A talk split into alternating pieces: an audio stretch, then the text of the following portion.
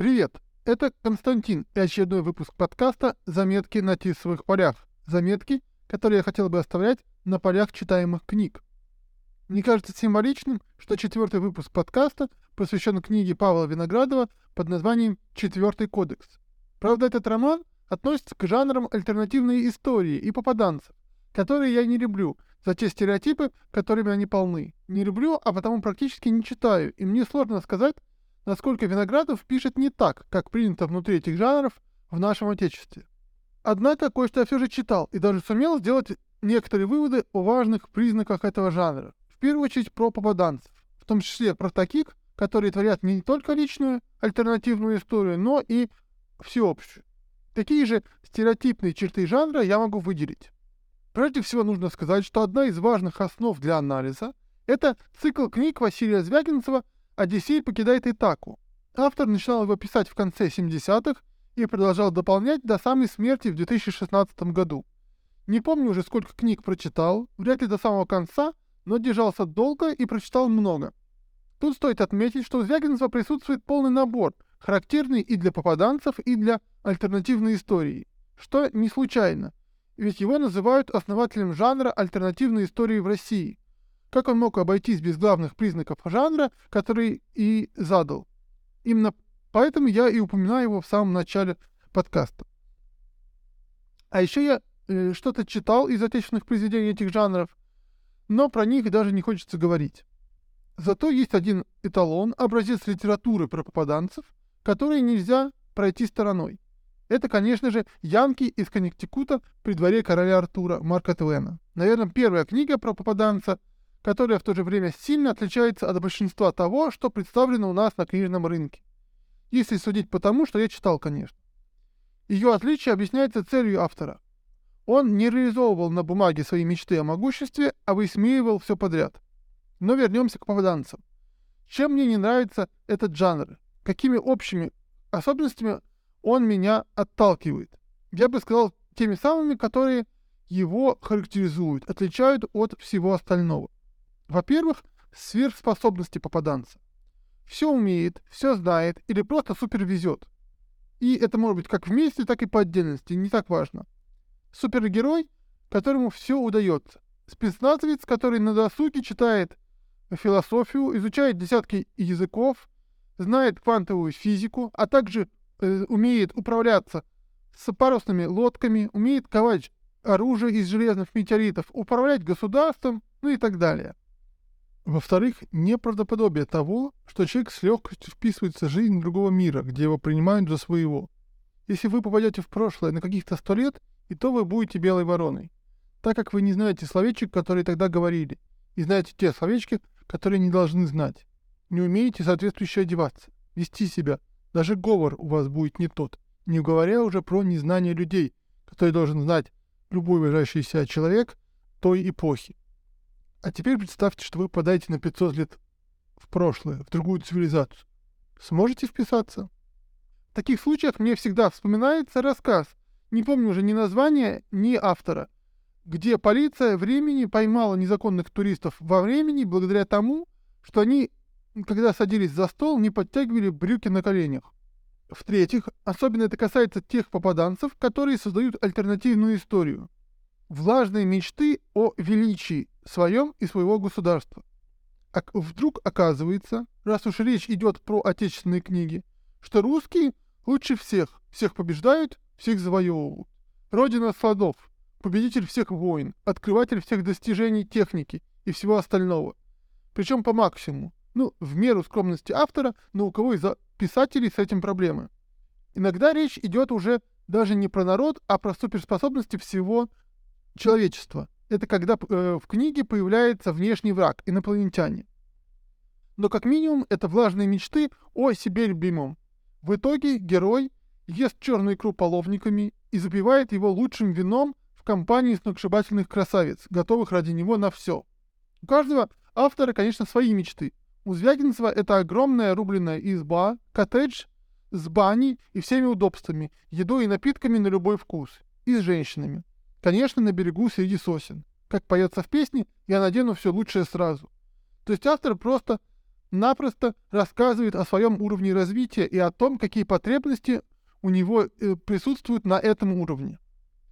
Если же мечты автора касаются не только личного, то герой попадает в тело какого-нибудь генерала, правителя и исправляет так, чтобы история повернулась, как ему хочется. Пусть это также неправдоподобно, как и игра половниками. Исправляется история с легкостью, достаточно лишь пожелать, приказать. Кстати, тут можно выделить четвертый пункт, возможно, самый мною нелюбимый. Это использование спецслужб и почти всегда при этом конспирология и теории заговора. Вездесущие спецслужбы, которые везде и все могут, все знают, на них все держится. Отсюда и конспирология, как вражеская, вредная для главного героя, так и своя, та, которую раскручивает герой, или она его. И это мало правдоподобно. Тут мне вспоминается Евангелие от Афрания за авторством Кирилла Яськова, пример развитой конспирологии и полной опоры на спецслужбы. У него, кстати, есть и классическая альтернативная историка «Америка Reload Game», где Калифорния русская. Чувствуете влажность мечты? Хотя это, конечно, не самый плохой пример в этом жанре. Примерно такой список я ожидаю увидеть, когда вижу книгу про попаданца. Тут стоит отметить, что даже у Марка Твена много из этого есть, ну кроме влажной мечты. Но оно нивелируется юмором. Да, герой вписывается в общество, но автор и не стремится быть правдоподобным, в отличие от. Да, герой делает кучу всего. Тоже неправдоподобно. Но и тут реалистичность не требуется. Требуется, чтобы девушка в Камелоте по телефону сказала «Алло, центральная». Так что, говоря словами классика, я понял, в чем ваша беда. Вы слишком серьезны. Все глупости на земле делаются именно с этим выражением лица. Улыбайтесь, господа, улыбайтесь. И Виноградов улыбается. Это видно между строк. Разложил очередной фон, культурный бэкграунд. Однако, пора бы уже поговорить по саму книгу Павла Виноградова. И тут появляются трудности. Книга не полностью соответствует заявленным жанрам, или вообще находится вне их. Нет, конечно, в ней есть все основные перечисленные характеристики. Без них не было бы попаданца. Он бы ничего не смог сделать, но в то же время она многим выделяется из этого сюжетно простого жанра. Да, тут главный герой и ученый, и военный, и успешный правитель, и талантливый родитель, и великий путешественник, и аскет, каких не видел свет, но все это не то, чтобы в меру, но не режет глаз, достаточно, чтобы нести на своих плечах сюжетную линию. Да, в книге есть вездесущая, всюду проникающая борьба спецслужб разных стран, но она во многом оправдана. Удивительнее, что в книге есть борьба, скажем так, религиозных спецслужб. Православие при поддержке сибирских шаманов против толтеков, видящих магов, те самые Кастанеда, Дон Хуан и прочие с ним. Конспирология, конечно, тоже развиты прилично, но детали совсем не характерны жанру, ее существенно подавляют. Присутствие некоторой доли юмора и философии в этой сфере смягчают эффект от конспирологии и заговоров спецслужб. Достаточно сказать, что главный герой в своей первой ипостаси первой жизни, скажем так, не военный, не шпион, даже не механик с автозавода, не офисный планктон, а ученый, что весьма необычно и привлекательно. Причем очень конкретный ученый. Персонаж списан с Юрия Кнурозова. Писан и основательно дополнен, что, на мой взгляд, важно, но об этом чуть э, дальше. Тут слегка отвлекусь и замечу, что эта деталь мне сильно симпатична. Роман становится питерским. И петербургский ученый не единственная деталь, связанная с городом, которая делает роман милым моему сердцу. Уже не один раз говорил, что люблю, когда в книгах и фильмах вижу родной город или что-то с ним связанное. Так у Виноградова есть довольно важный персонаж, священник, отец Федор Копенкин. Практически уверен, что у него есть прообраз. Отец Кирилл Копейкин, настоятель храмов святых апостолов Петра и Павла и святой мученицы Татьяны при Санкт-Петербургском государственном университете. Вообще университет не один раз мелькает на страницах книги.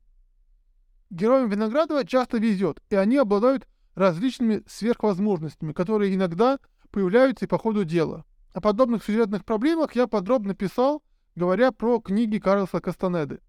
И я его тут не зря вспомнил, так как он сам лично, вместе со своими персонажами Доном Хуаном и Доном Хинарой, появляется на страницах четвертого кодекса. Причем последний рассказывает про Нагваль не под своим именем, а как Хейн Наро в теле рептилоида и вообще на Марсе. Марсианская линия требует отдельного разговора. Сейчас же отвлечемся на еще одну общую тему, которая у меня появилась в голове после прочтения двух таких разных книг, как «Анафим», про который был прошлый выпуск, и «Четвертый кодекс». У Хулио Картасара в романе «Игра в классике» есть интересный спор по поводу того, какими должны быть картины. Для их понимания нужно иметь культурный бэкграунд или они должны быть рассчитаны на наивного зрителя – воздействовать напрямую без необходимости использовать какие-либо знания.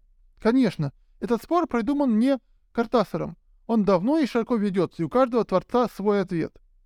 Не могу сказать, что я однозначный сторонник какой-либо стороны в этом споре, но мне однозначно нравится, когда есть отсылки к реальным местам, людям и событиям.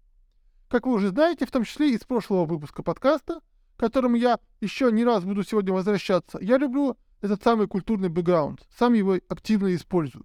Так вот, четвертый кодекс однозначно относится к разряду тех текстов, которые требовательны к читателю. Чтобы понять многие тонкости романа, нужно прежде всего знать, кто такой Юрий Кноросов, чем он занимался и увлекался, где и с кем работал. Мелкая деталь.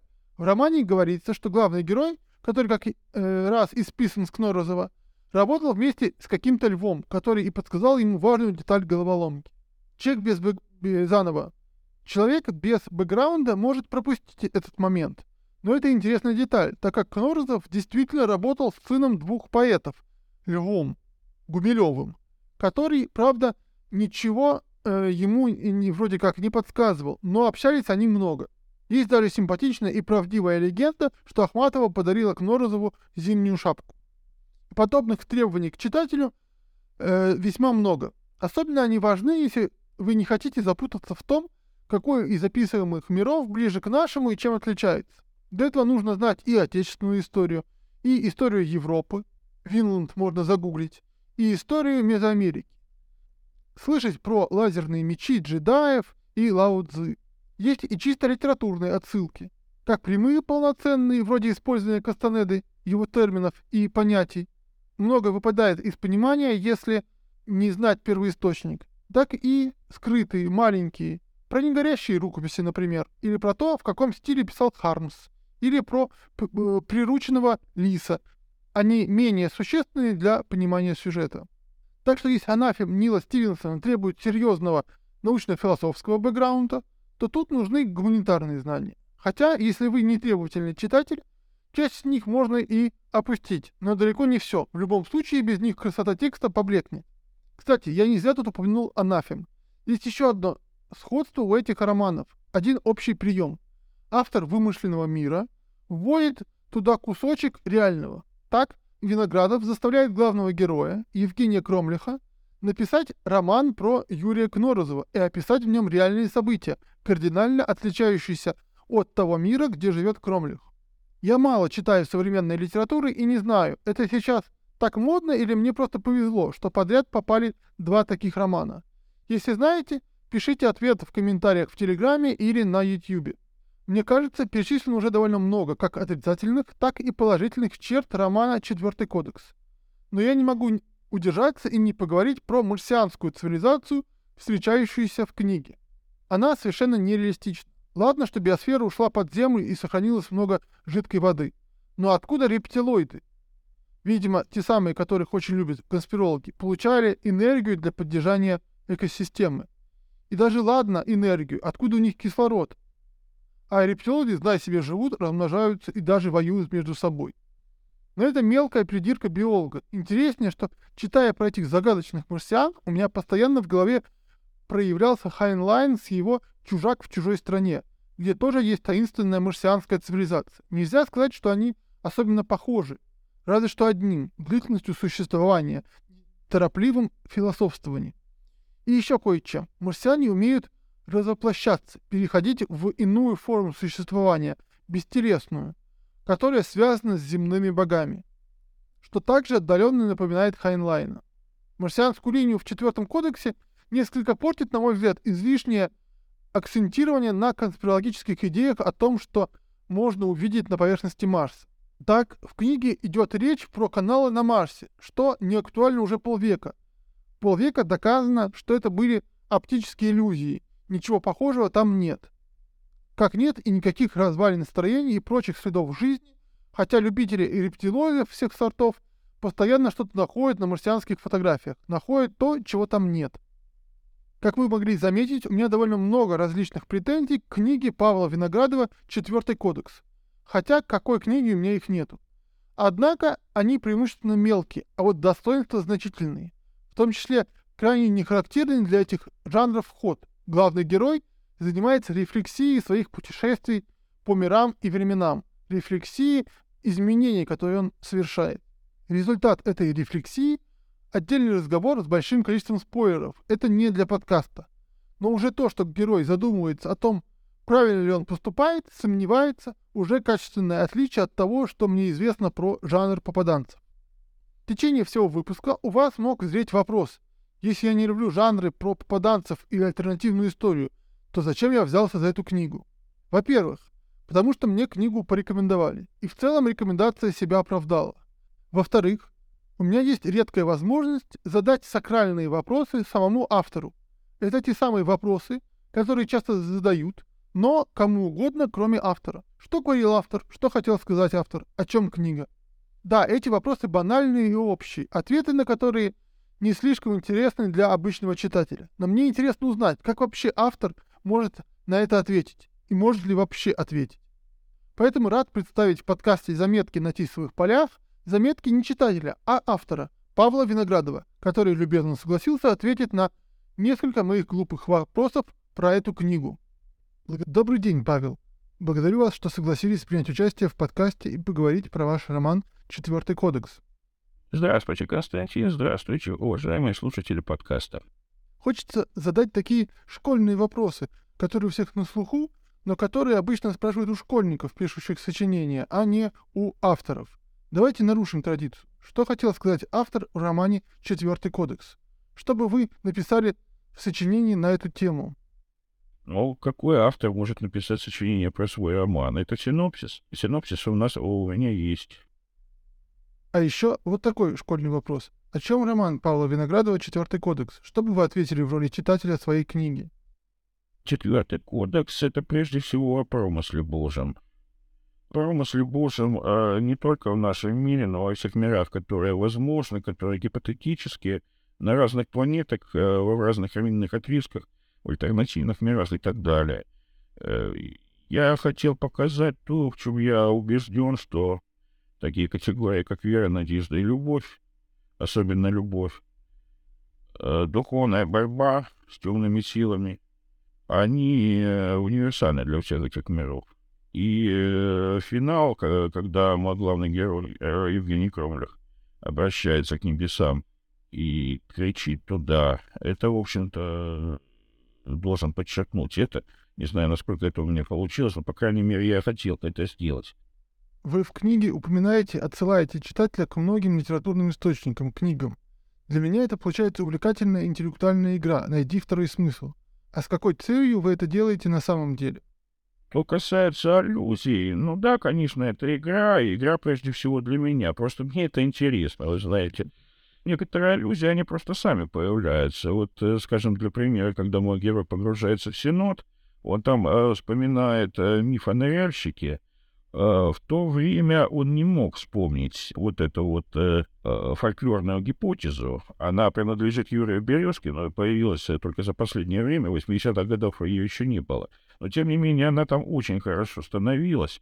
Но я ее ставил. Ну, если читатели этого не заметят, ну, этого, в этом совершенно нет ничего страшного.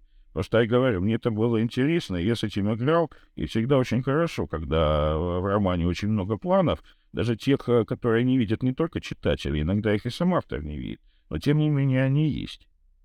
Юрий Березкин — еще одна деталь Петербурга в романе. Замечательный ученый и человек.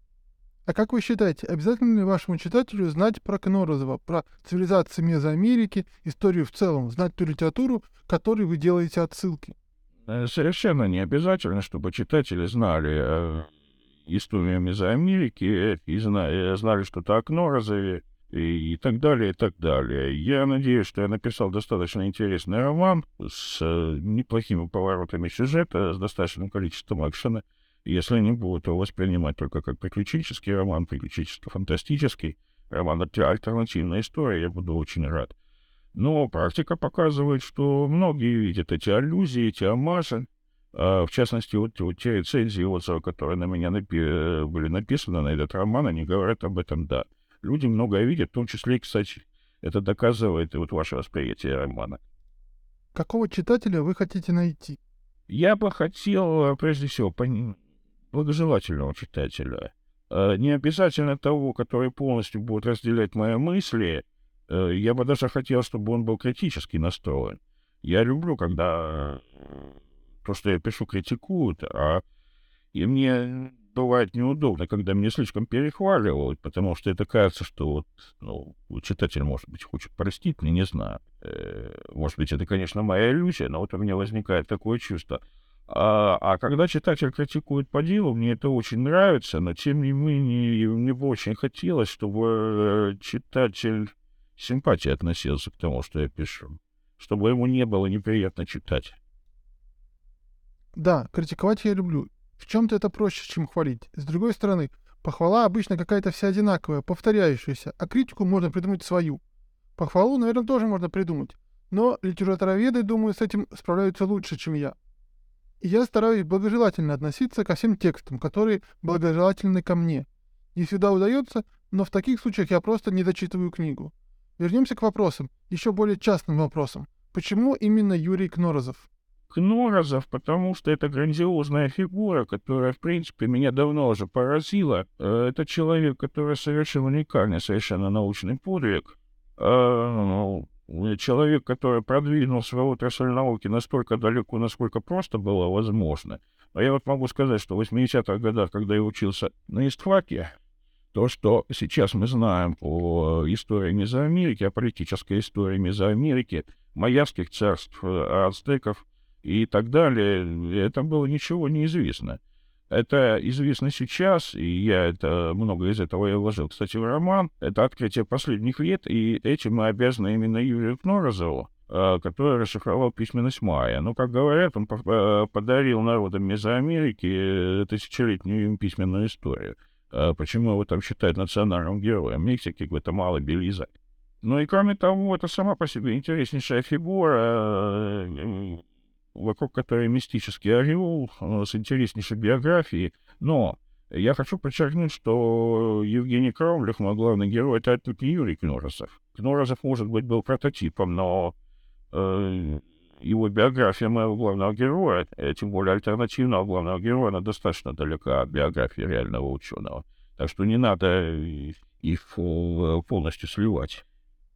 Конечно, я просто говорю на сленге, скажем так, сокращенно. Ни в коем случае не стремлюсь слить реального человека и литературного героя. Лишь ищу прототип, опору при создании персонажа. Так что мне хочется проверить, правильно ли я понял ваши отсылки в тексте. Отец Федор Копенкин это действительно отец Кирилл Копейкин. Я правильно угадал?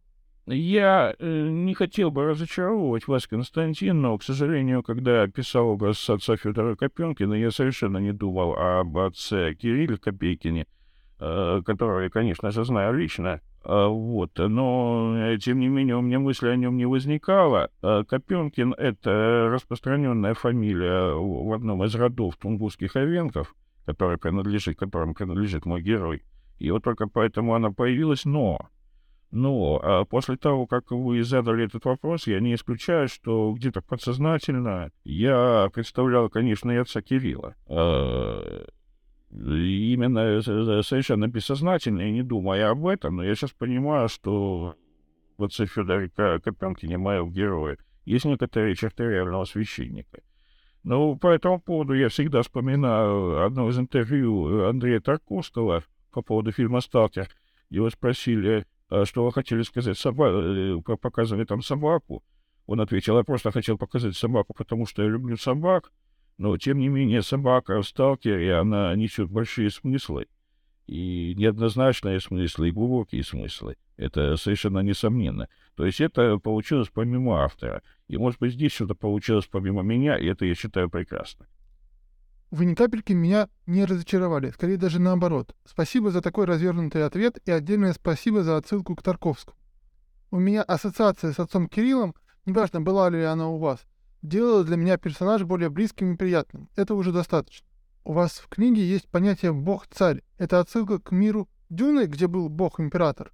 Бог-царь, э, конечно, есть э, некоторая отсылка к Дюне, которую я очень люблю. Вообще очень люблю эту эпопею Герберта.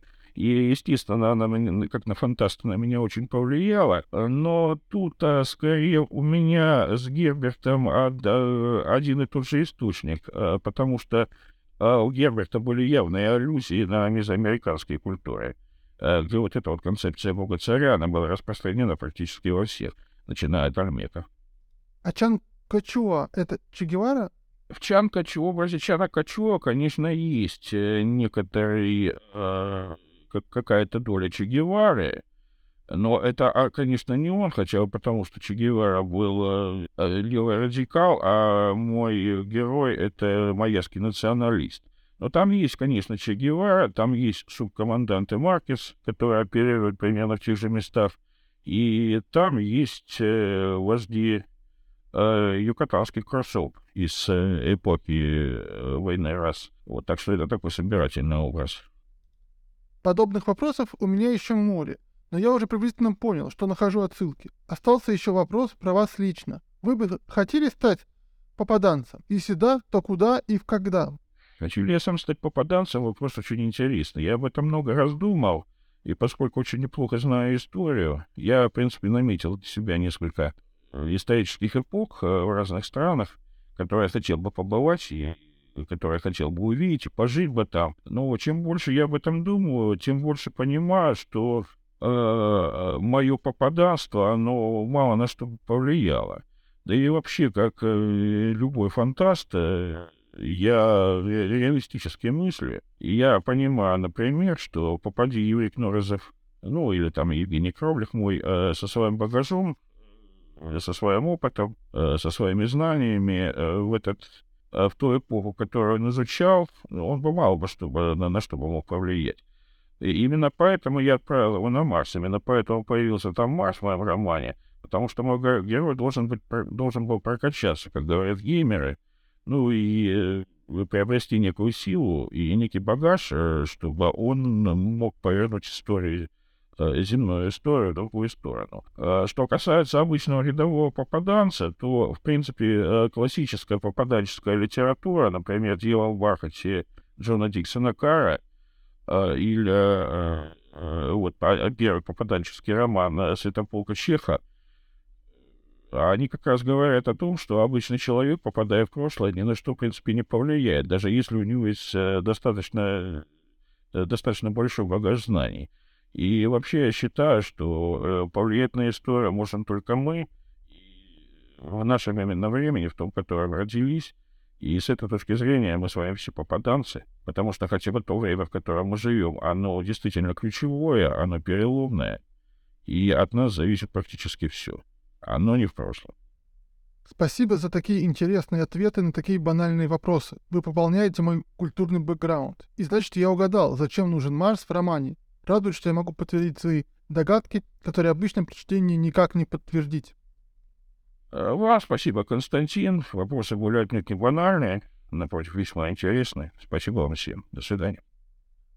В этот опять длинный выпуск подкаста влезло далеко не все, что мне хотелось бы сказать про эту книгу. Так обсуждать конкретные цитаты неудобнее в письменном виде. Так что продолжение разговора про книгу Павла Виноградова «Четвертый кодекс» читайте в телеграм-канале. Ссылка в описании. И как всегда, если вам понравился выпуск, ставьте лайк, подписывайтесь и делитесь ссылкой на подкаст в соцсетях.